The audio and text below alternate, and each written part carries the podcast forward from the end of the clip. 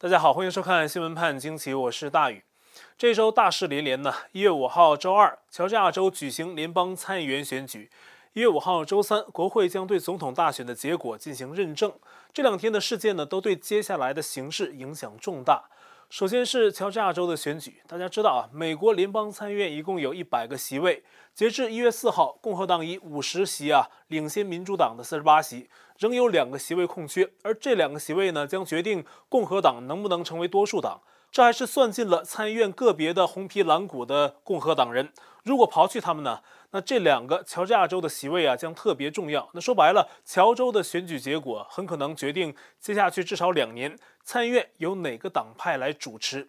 现在白宫总统大位啊激战正酣，如果共和党在参议院有什么闪失，那接下来压力会更大。而正如大家所知，这两个空缺的席位全部来自乔治亚州。这个爆出大选投票争议最多的关键州，那这个州呢，角逐这两个联邦参议院席位的人选也很有意思啊。起码从截止目前的公开声明来看，共和党人大卫·珀杜还有凯利·洛夫勒都扮演的是川普的坚定支持者，而且两人呢都认为他们是否胜选将对美国人民阻击社会主义意识形态的入侵起着重要作用。也就是说，两个人都是鲜明的反社会主义者，这是川普正需要的。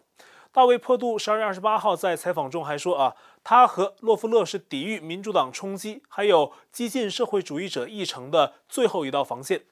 相应的，他们的对手民主党人选乔恩·奥索夫，还有拉斐尔·沃诺克啊，都是典型的民主党极左派，被认为是社会主义主张的追随者。”奥索夫早在二零一二年就曾鼓励自己的推特粉丝去关注中共新华社的报道，甚至被共和党指控其隐瞒了自己的私人公司跟中共的商业关系。沃诺克更是在二零一六年古巴前领导人卡斯特罗死掉之后呢，公开在美国的一座教堂内对公众说。为古巴人民祈祷，怀念卡斯特罗啊！他的故事是复杂的，不要听别人那样简单的去评价。就像美国，美国的故事也是复杂的。那这种说法呢，像极了中共体制下一些混淆是非的说法，比如说呀，什么任何国家都有黑暗面啊，不要去批评中共啊，云云等等这些说法，实际上呢，就是在为集权体制做掩护。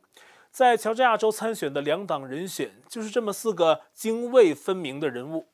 一月五号正式投票，那么一月四号啊，川普和拜登都到了乔治亚州，给各自党派的参选人造势。拜登是四号下午在乔治亚州的亚特兰大地区给民主党人选助阵，川普在乔治亚州的造势活动是一月四号晚间举行，位置在共和党选民非常集中的乔治亚州西北部道尔顿市。乔治亚州的这场联邦参议员的选举啊，在五号正式投票之前，就像二零二零总统大选那样，已经进行了提前投票。截至一月四号早些时候，根据乔治亚州的选举官员所指，乔州已经有超过三百万人提前投票，这占了乔州所有注册选民的百分之三十九点三，也远远超过了在二零二零总统大选中投票的四百九十万乔州居民人数的一半。现在早期投票的具体结果还没出来，但是民主党人说呀，自己很乐观，因为根据初步统计，他们发现乔州非洲裔选民提前投票的人数比二零二零总统大选时的还要多。而按照经验呢，非洲裔选民是乔州民主党的重要选票来源。但是我们知道啊，大选中乔州的问题可是很严重啊，所以这一次参议员选举，人们仍然很担心乔治亚州的腐败官员在其中搞事儿。通常呢，民主党选民提前投票的人数可能会多一些啊，也是正常的。但是呢，等到了正式投票那天，会有更多的共和党选民去投票站直接投票，那才将决定啊最终的结果。根据一名共和党分析人士的话说呀，川普在投票前的造势活动可以有力地激发选民投票热情，对两名共和党人选的帮助非常大。而川普在乔州的造势活动不仅是帮助参议员，也是他本人在追求大选公正的过程里对公众喊话的又一次机会。一月二号，川普亲自打电话给处在乔治亚州选票争议核心漩涡的州务卿拉芬斯珀格。通话时间长达约四十分钟啊，过程中呢，川普总统呼吁拉芬斯珀格找出问题选票，从而维护大选，得出公正的结果。同时呢，川普列出了乔州的多种投票问题，在其他关键州也有存在啊，比如重复投票、私人投票、撕碎川普选票等等。但是拉芬斯珀格在电话里啊，是一直反驳川普的各种说法，坚持说川普提出的经调查后啊，都被证明是不实的。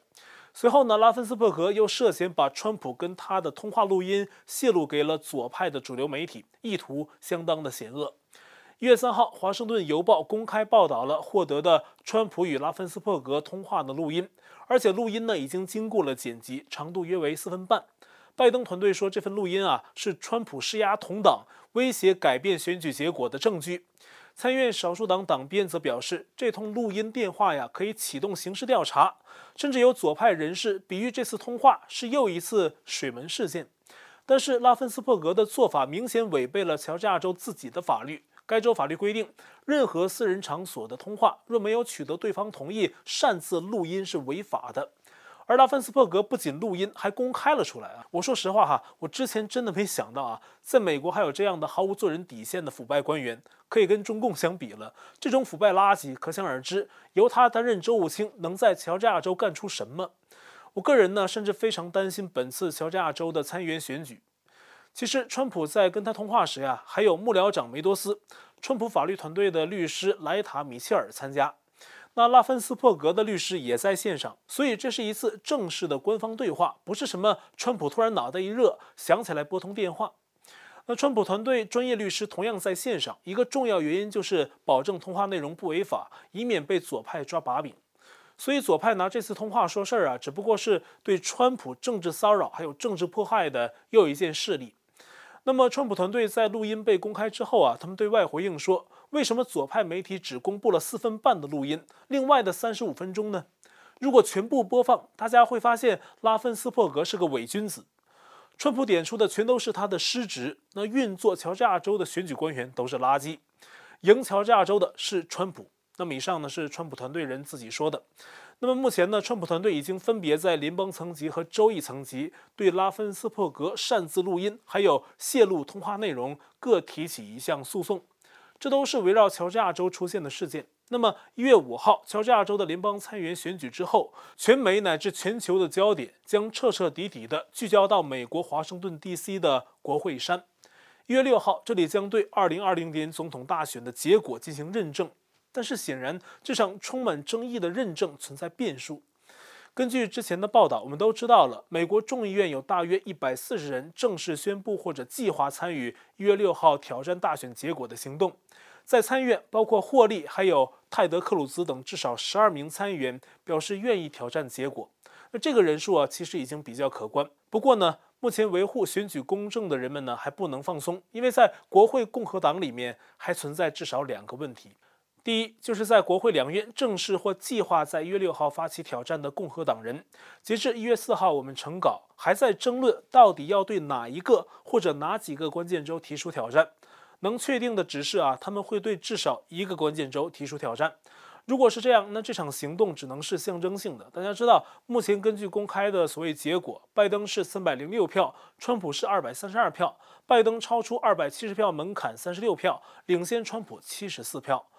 最重要的是二百七十票这个门槛。那目前的任何单一的一个关键州都没有三十六票这么多的选举人票，最多的是宾州二十票，其次是乔治亚州十六票，然后还得加上另外任何一个州，威斯康辛啊、密歇根呐、亚利桑那呀、内华达呀等等啊，这样呢才能使拜登的总票数低于二百七十票，进而触发对大选结果根本性的挑战。任何一个单一的关键州都是不够的。那么一月四号。众议院要发起挑战的这一百多名共和党，最终还没有定案，会对哪些关键州提出挑战。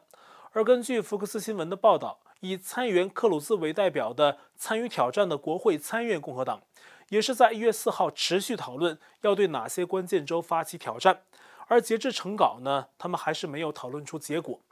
以上是第一个问题。那么第二，在国会共和党的内部，因为一月六号的挑战行动出现了川普当选总统四年以来从未有过的摊牌时刻，他们内部开始分开战线，要么支持挑战行动，要么反对。最近参院多数党领袖麦康奈尔被很多美国甚至是华裔的网友啊骂得够呛啊，因为他明确表示不支持挑战行动，甚至联手佩洛西从中作梗。但是大家知道吗？过去四年，麦康奈尔在大事上往往是站在川普这一边的。也在川普上任以前的奥巴马时代，他在参议院带领共和党对奥巴马的左派政治议程发挥了还比较有效的缓冲和抵御的作用。可是在这个时刻却成了川普的障碍。可能是腐败堕落了，可能是他本身底色就不纯，而现在却是比以往任何时候都关键的时刻。无论对川普、对美国还是对世界来说，都这样。目前这一刻的选择有着最重大的意义。麦康奈尔其实啊，也算是共和党的建制派了，长期在华府当官，常在水边走，鞋可能早就湿了。但是呢，相对还比较年轻的川普硬核支持者，共和党联邦参议员汤姆·科顿。居然反对挑战行动，令我相当意外。他还发出了声明，解释了原因。而这种理由呢，的确代表了一部分共和党议员的观念。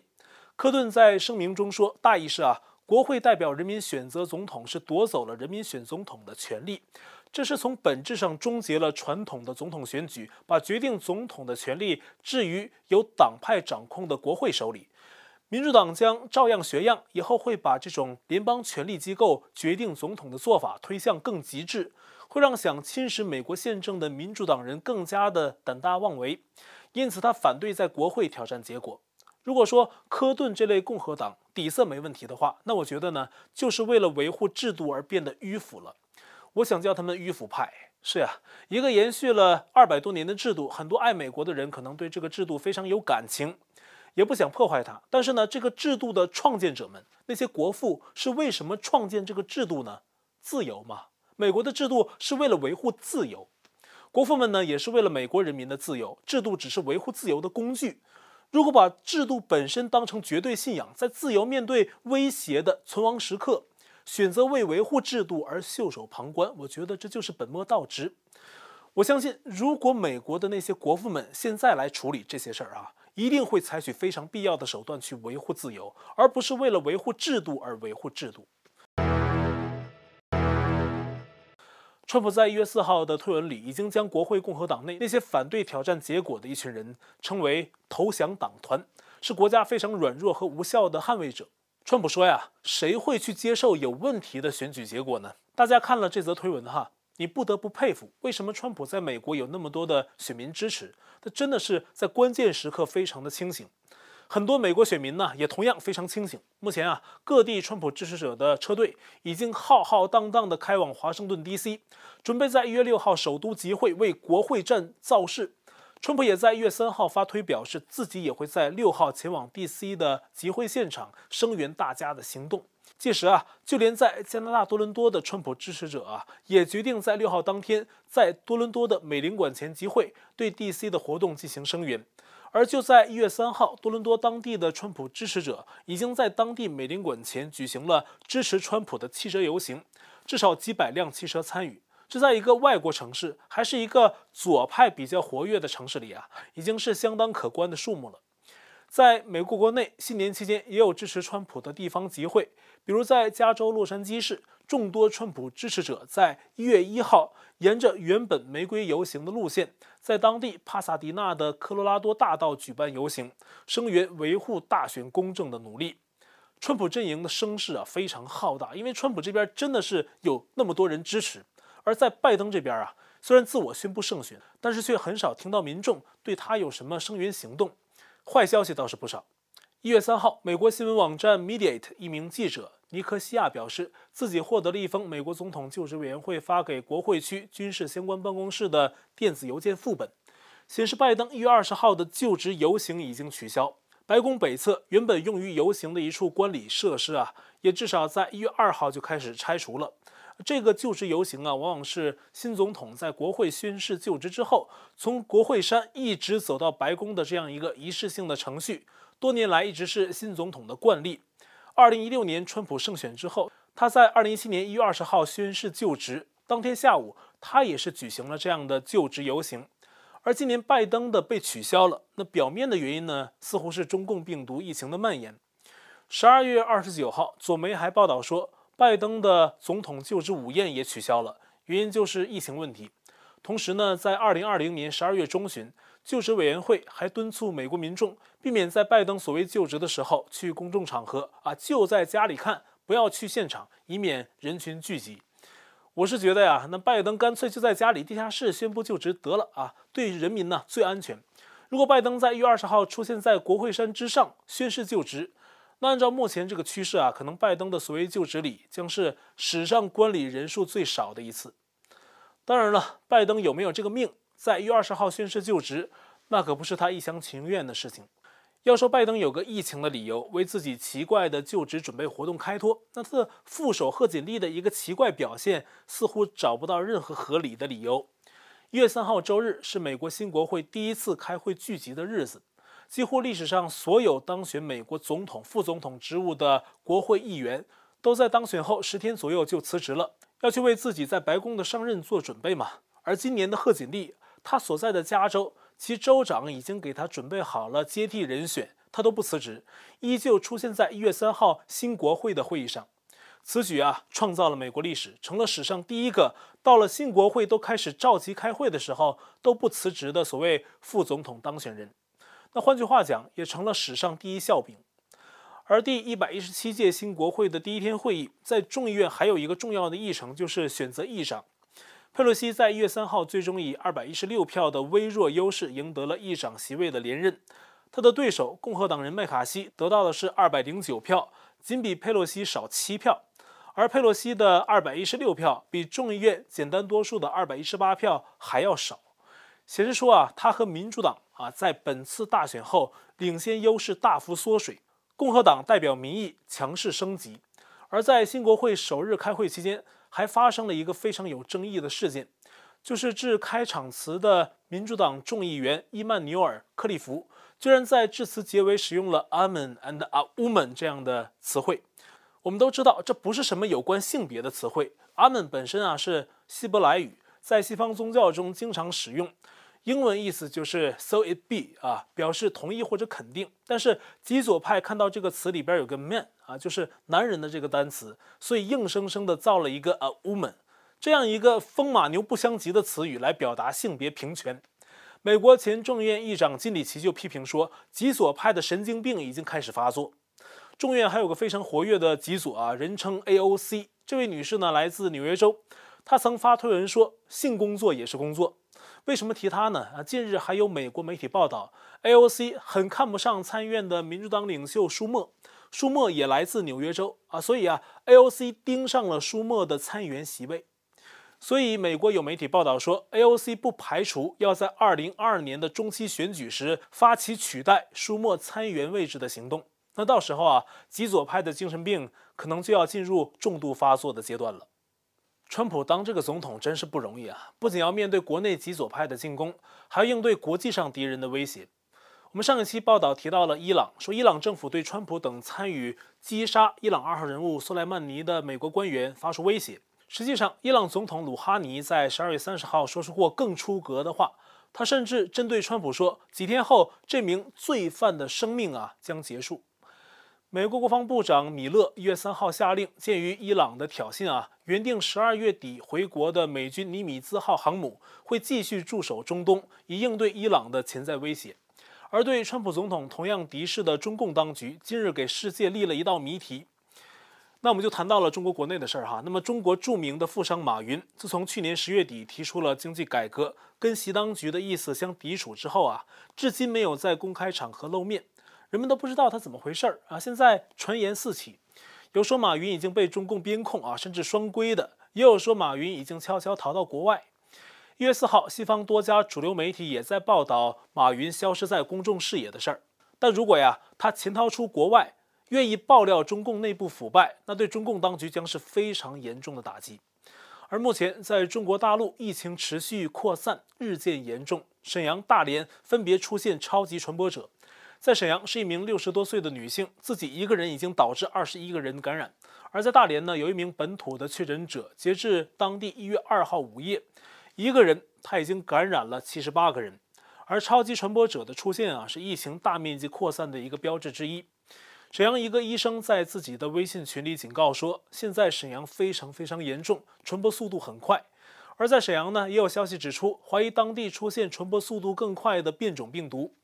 有沈阳市民在新年之后拍到有多辆参与疫情防控的中共军车开进了市区，引起人们的热议。这中共派军队进城了，疫情是有多严重呢？截至一月四号，沈阳至少二十个小区出现了病毒感染者。在大连呢，也有视频显示，一月三号，当地金州的一个小区，很多巴士汽车开进了小区里面，拉走了疫病相关的居民。金州也有小区的居民楼门口被防疫人员用钢板焊死。中共这是在防人呢，而不是在防病毒啊。同时呢，在北京、天津、河北省，疫情继续扩散，石家庄市已经在一月三号进入战时状态。如此可怕的病毒疫情，因为中共的掩盖呀，其起源至今没有最终的定论。但是美国白宫官员伯明在上个星期的一场有八个国家国会议员参与的远程视频会议上提到，越来越多的证据显示，实验室是最可信的病毒起源，病毒很可能来自距离华南海鲜市场十八公里的武汉病毒所，是泄漏或者意外。当然了，还有很多朋友认为这是中共故意投放的生物武器。无论如何，现在所有说法都指向一个邪恶组织，那就是中共。它早晚啊要偿还对人类犯下的种种罪行。好，我们的爆料信箱是 xwpajq@gmail.com。为了避免审查，您可以加入我的电报群组，地址是 t.me 斜线 xwpajq 下划线 us。还有我的推特和 Parler 账号，地址都是 @xwpajq。我们现在仍在 YouTube 上面发片，还是欢迎您订阅本频道，并点击小铃铛，获得节目发布通知。也欢迎加入我们的会员。那这期节目就到这里，感谢您的收看，我们下期再会。